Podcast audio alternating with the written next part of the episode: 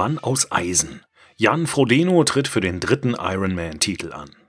Ein Beitrag vom Daimler Blog, geschrieben von Stefan Sänger. Am Samstag ist es soweit. In der Kleinstadt Kona auf Hawaii wird der neue Ironman 2019 gekürt. Der Ironman Hawaii ist der älteste und zugleich härteste Triathlon-Wettkampf der Welt und Kona gilt als das Mekka für Triathleten. Wer hier an die Startlinie tritt, muss die Triathlon-Langdistanz bestehen. 3,86 Kilometer Schwimmen, gefolgt von 180,2 Kilometer Radfahren und einem abschließenden Marathon über 42,195 Kilometer bei feuchttropischer Hitze gegen die absolute Triathlon-Elite. Ein Abnutzungskampf. Der eiserne Wille des Sportlers gegen die Grenzen der körperlichen Leistungsfähigkeit. Mit dabei ist der globale Markenbotschafter von Mercedes-Benz, Jan Frodeno. Frodeno ist einer der erfolgreichsten Triathleten der Welt und weiß, was auf Hawaii auf ihn zukommt. 2015 und 2016 konnte er die Konkurrenz hinter sich lassen und schleppte sich als erster ins Ziel. 2017 und 2018 hingegen waren Jahre zum Vergessen. Und jetzt, 2019, zählt er nach einer starken Saison wieder zu den Favoriten. Frodeno hat richtig Bock, wie er sagt. Er wirkt entspannt, aber fokussiert. Mercedes-Benz hat ihn Ende August bei seinem Training in seiner Wahlheimat Girona in Spanien besucht und ihm seinen neuen EQC in der Sonderedition 1886 überreicht. Wer ist dieser Mann aus Eisen?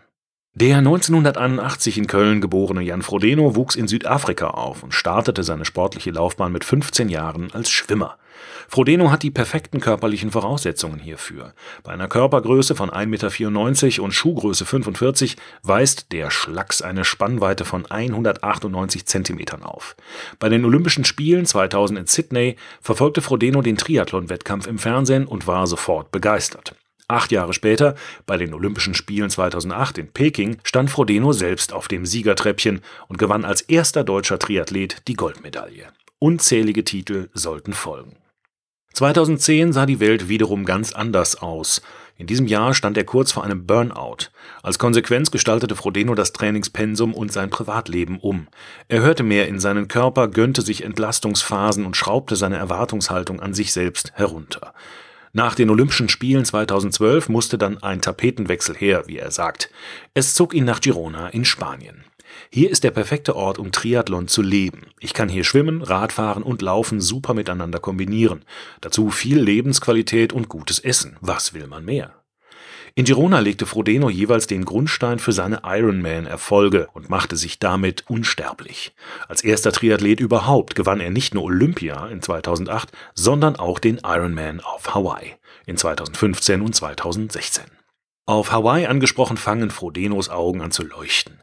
Ein erneuter Sieg auf Hawaii wäre das Größte. Ich sehe es als Möglichkeit, Teil der Geschichte dieser Sportart und dieses außergewöhnlichen Rennens zu werden. Doch der Mythos Kona, wie Frodeno den Ironman nennt, hat ihm gleichzeitig auch die bittersten Stunden seiner Karriere beschert.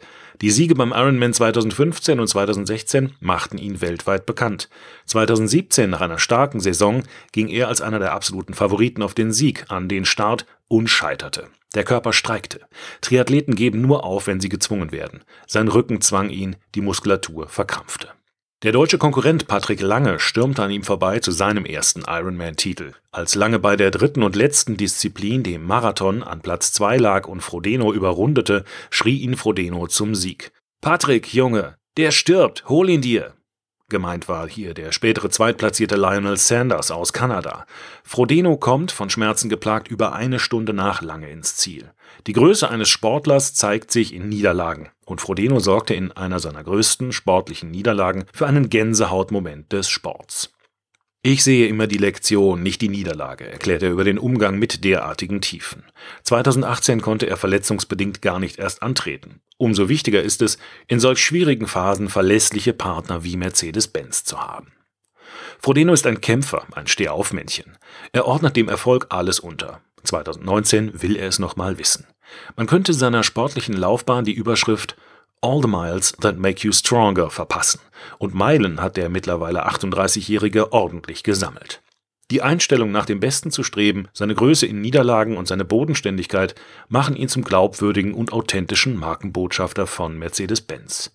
Seit seinem Olympiasieg 2008 trägt er auch den Titel Markenbotschafter. Damals gab es für jeden deutschen Olympiasieger ein Fahrzeug von Mercedes-Benz und hier entfachte sich der Beginn einer Leidenschaft. Mercedes habe einfach tolle Autos, sagt Frodeno und grinst. Besonders gefalle ihm das Design und die Leistungsfähigkeit der Fahrzeuge.